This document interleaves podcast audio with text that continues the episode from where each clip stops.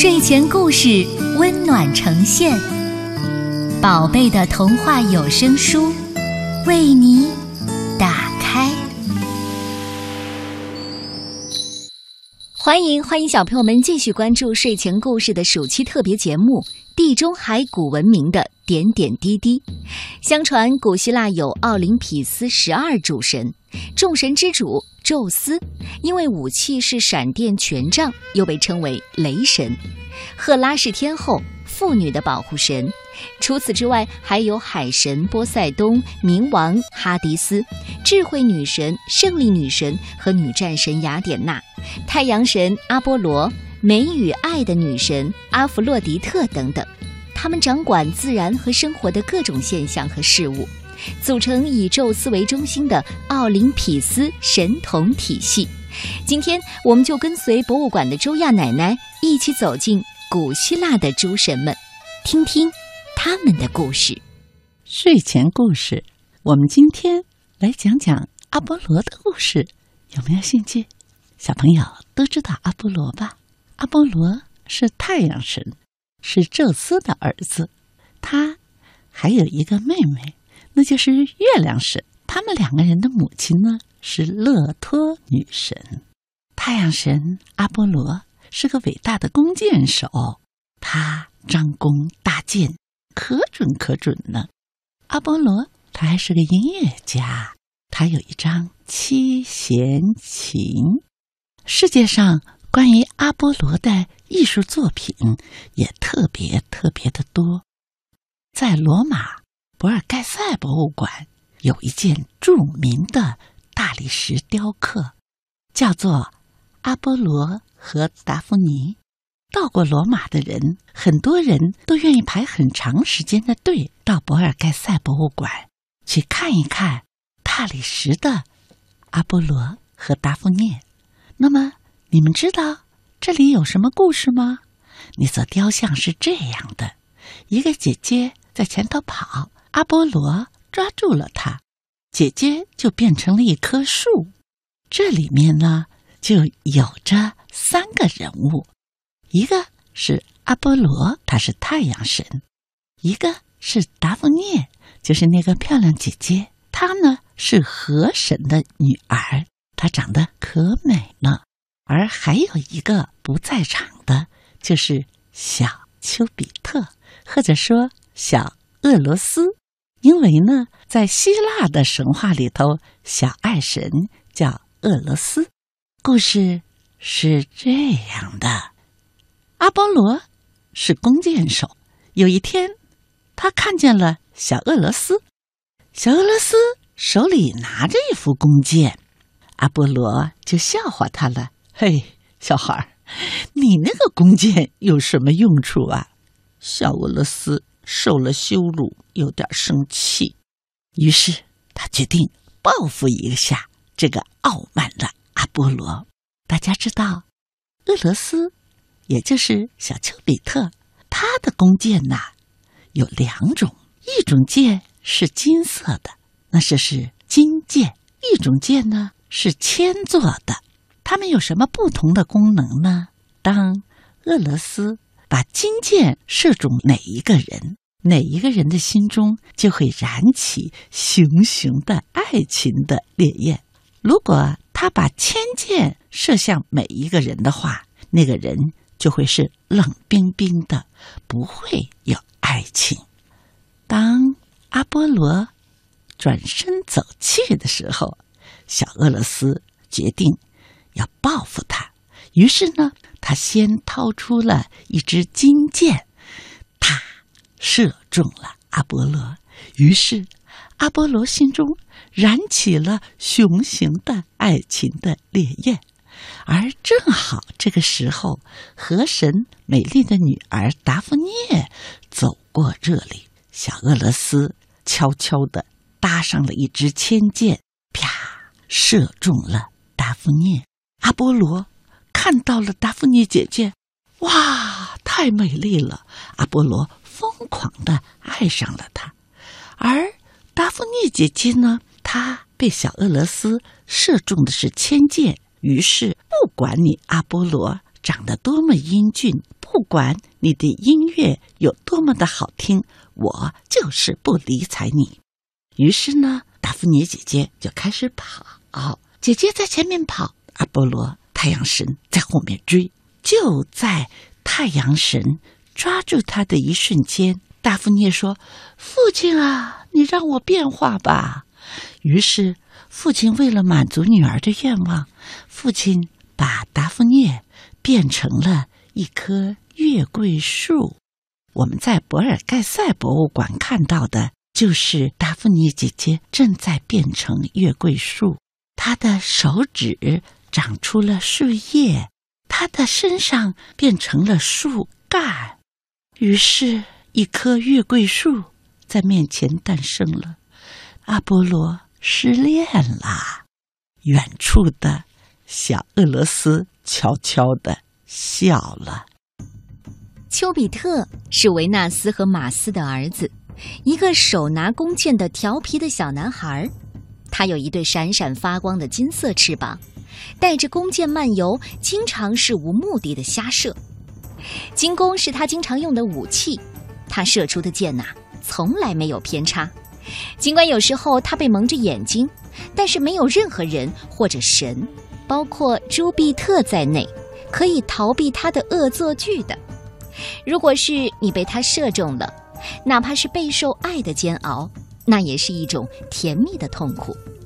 所以丘比特也一直被人们称为爱神。不过，这位可爱又淘气的小精灵，他可是有两种神剑的。让爱的人结婚的是金头神剑，还有让爱人分离的是千头神剑。此外，他还有一束照亮心灵的火炬。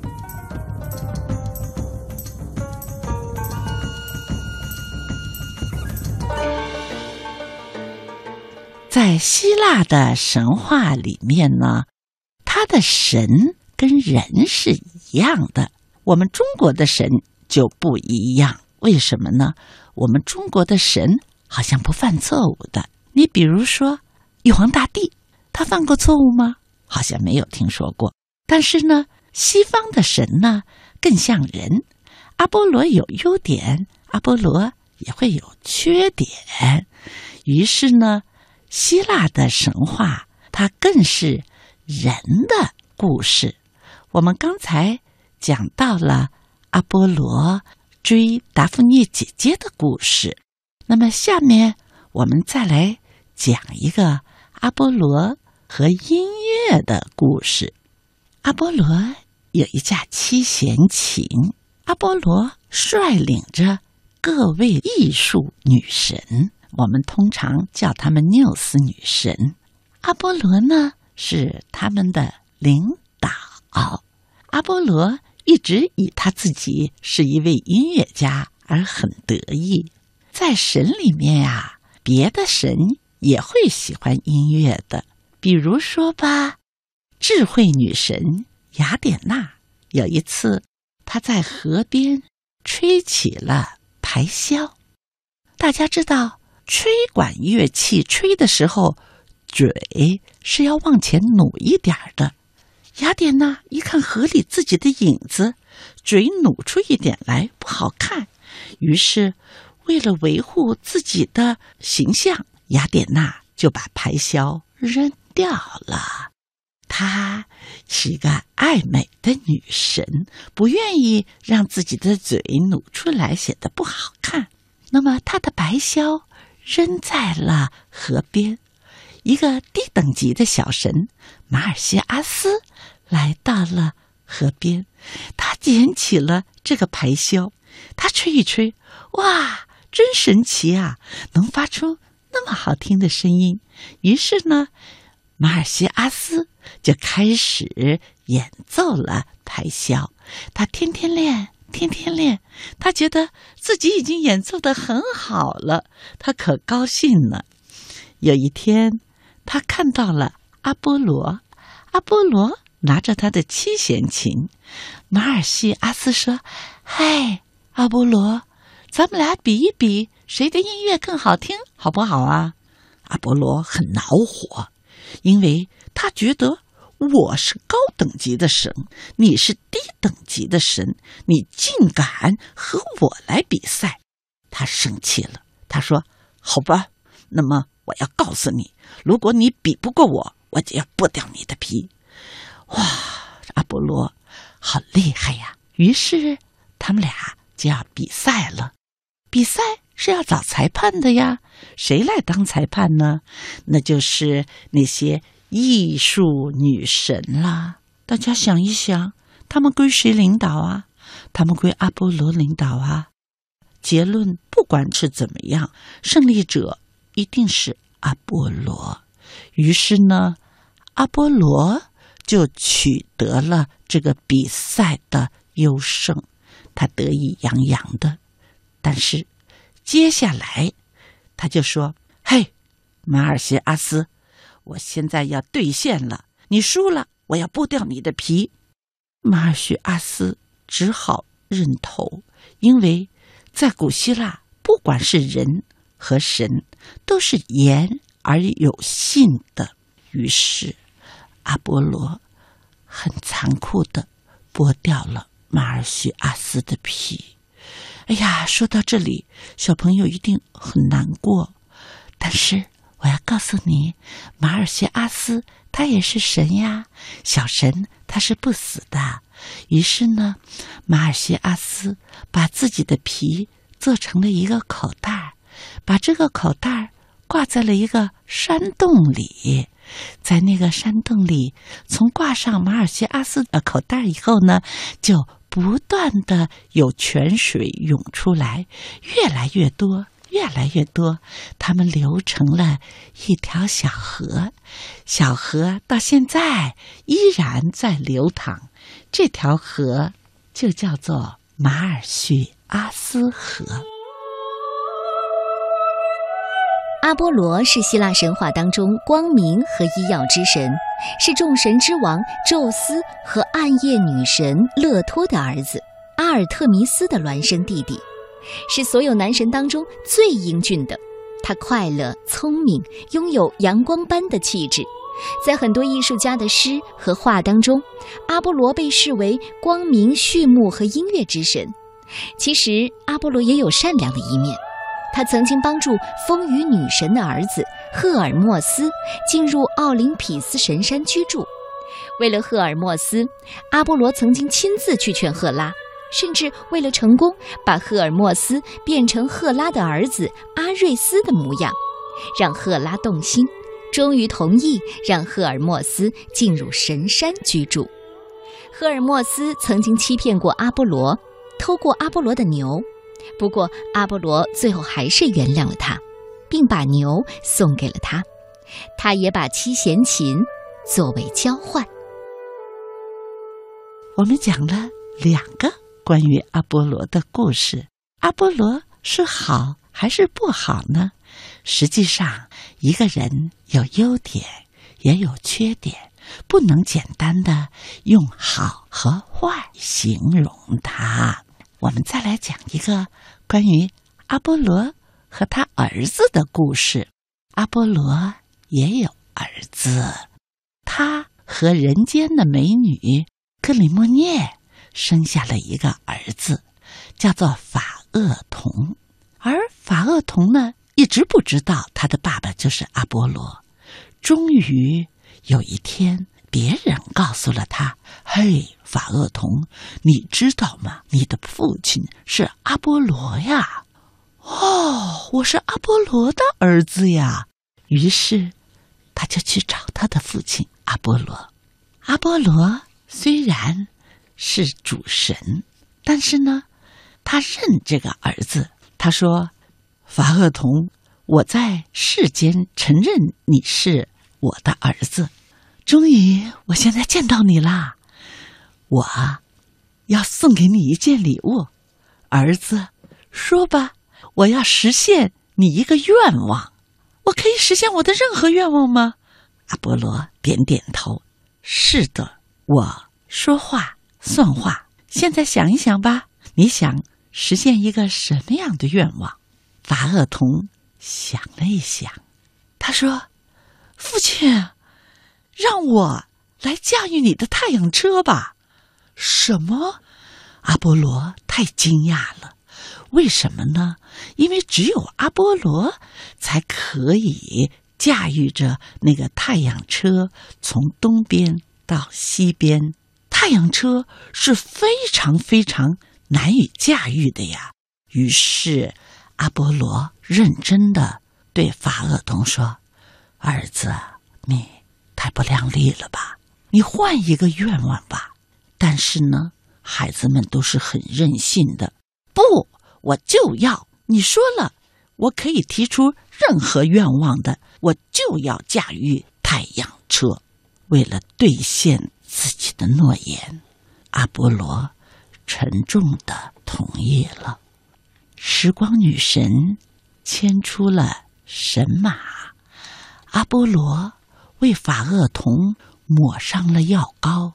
因为驾驭着太阳车是非常危险的，也是非常炙热的。阿波罗把自己的儿子法厄同送上了他的那辆黄金的太阳车了，而那些神马，他们马上就感觉到了，今天不是太阳神在驾驭他们，于是。他们就开始撒欢了，他们一下子穿上高高的天空，然后又触向了地面。而当这个太阳车接近地面的时候，由于温度太高了，哗，那个地方就燃起了火焰，而法厄同就被神马驾驭的太阳车给天出了天外。他在熊熊的火焰当中被烧死了。由于他们的热量燃烧了地面、森林那块地区，也开始着火了。火燃烧了很多很多天。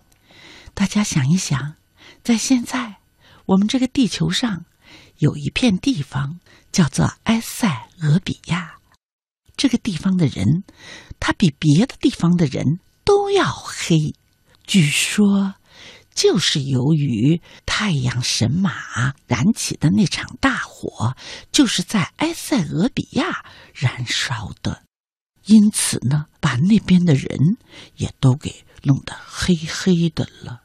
而法厄同，他驾驭了太阳车，而最后是自己。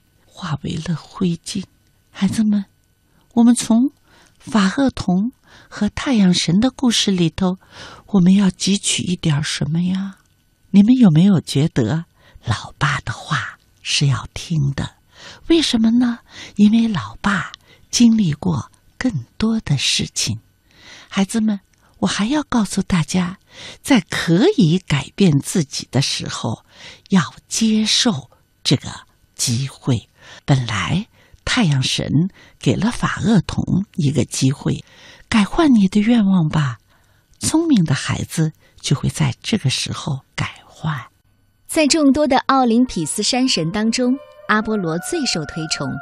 他出生的故事在很多古希腊神话资料当中都有记载，比如《书库》《德罗斯之歌》《荷马颂歌》等。这是一位永生的神。是光源和力量的本身。作为天地间第一美男子，他更是美的原型。一般认为，关于阿波罗的神话来源于小亚细亚，因为特洛伊战争的时候，他是站在特洛伊一边的，那里有许多他的神庙。也有人认为，他来源于希腊北方，许佩尔波里的人民自称是阿波罗的后裔。与阿波罗有关的神话很多。除了刚才我们说的，还有他斩杀恶龙皮童，在德尔培他战胜皮童的地方修建了神庙，参加奥林匹斯山众神和巨灵的战斗。他还在特洛伊战争当中，他的祭司受希腊人侮辱，他施瘟疫，使希腊人遭受侵袭，而特洛伊的公主卡珊德拉与他相爱，被赋予预言天才。只不过公主事后食言，阿波罗又使他的预言失灵了。他还和波塞冬合力帮助特洛伊建起了牢不可破的城墙。关于老爸的故事，我还能给你讲一个，那就是戴达罗斯。戴达罗斯不是神，他是人，他是古希腊最有艺术才华的人，他是建筑师。戴达罗斯来到了克里特岛，为米诺斯国王呢修建了迷宫。米诺斯国王为什么要修建迷宫呢？原来呀。他在这里面要藏着一个怪物，这个怪物呢，米诺陶里斯是一个特别有名的怪物。由于他要把它修建成迷宫，就使人们呢难以找到他，也难以离开这个迷宫。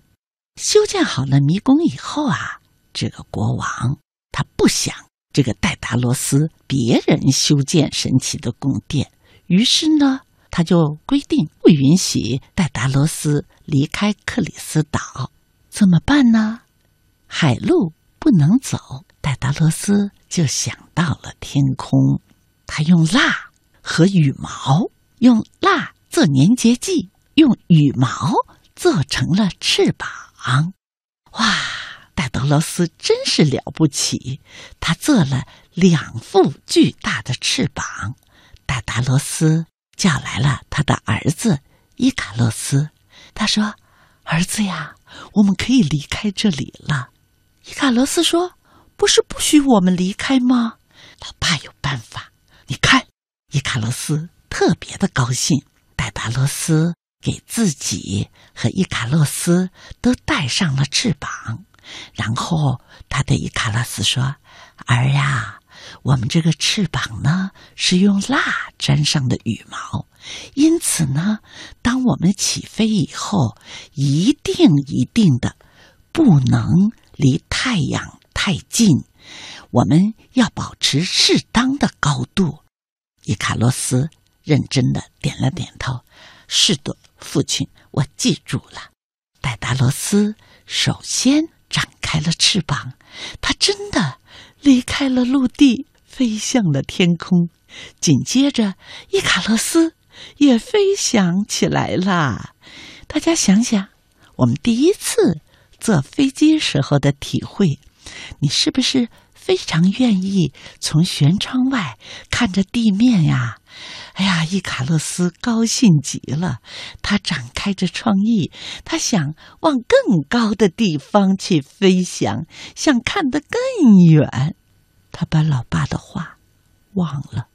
炙热的阳光融化了蜡，翅膀掉，伊卡洛斯就像一支箭一样，咵。坠落到了海边，他再也到不了雅典了。我们从伊卡洛斯这儿要得到什么教训呢？要听老爸的话。戴达罗斯是厄瑞克族人，伟大的艺术家、建筑师和雕刻家，世界各地的人都十分的赞赏他的艺术品。说他的雕像是具有灵魂的创造物，因为从前的大师创作石像的时候，都会让石像闭上眼睛，双手连着身体无力地垂落，而他第一个让雕刻的人像张开了眼睛，往前伸出双手，并且迈开双腿，好像走路一样。希腊神话是原始氏族社会的精神产物，欧洲最早的文学形式。大约产生于公元前八世纪以前，它在希腊原始出名当中长期的口头相传，并且形成了基本的规模。后来在荷马史诗和赫西尔德的神谱以及古希腊的诗歌、戏剧、历史、哲学等著作当中记录下来，后人将它们整理成现在的古希腊神话故事。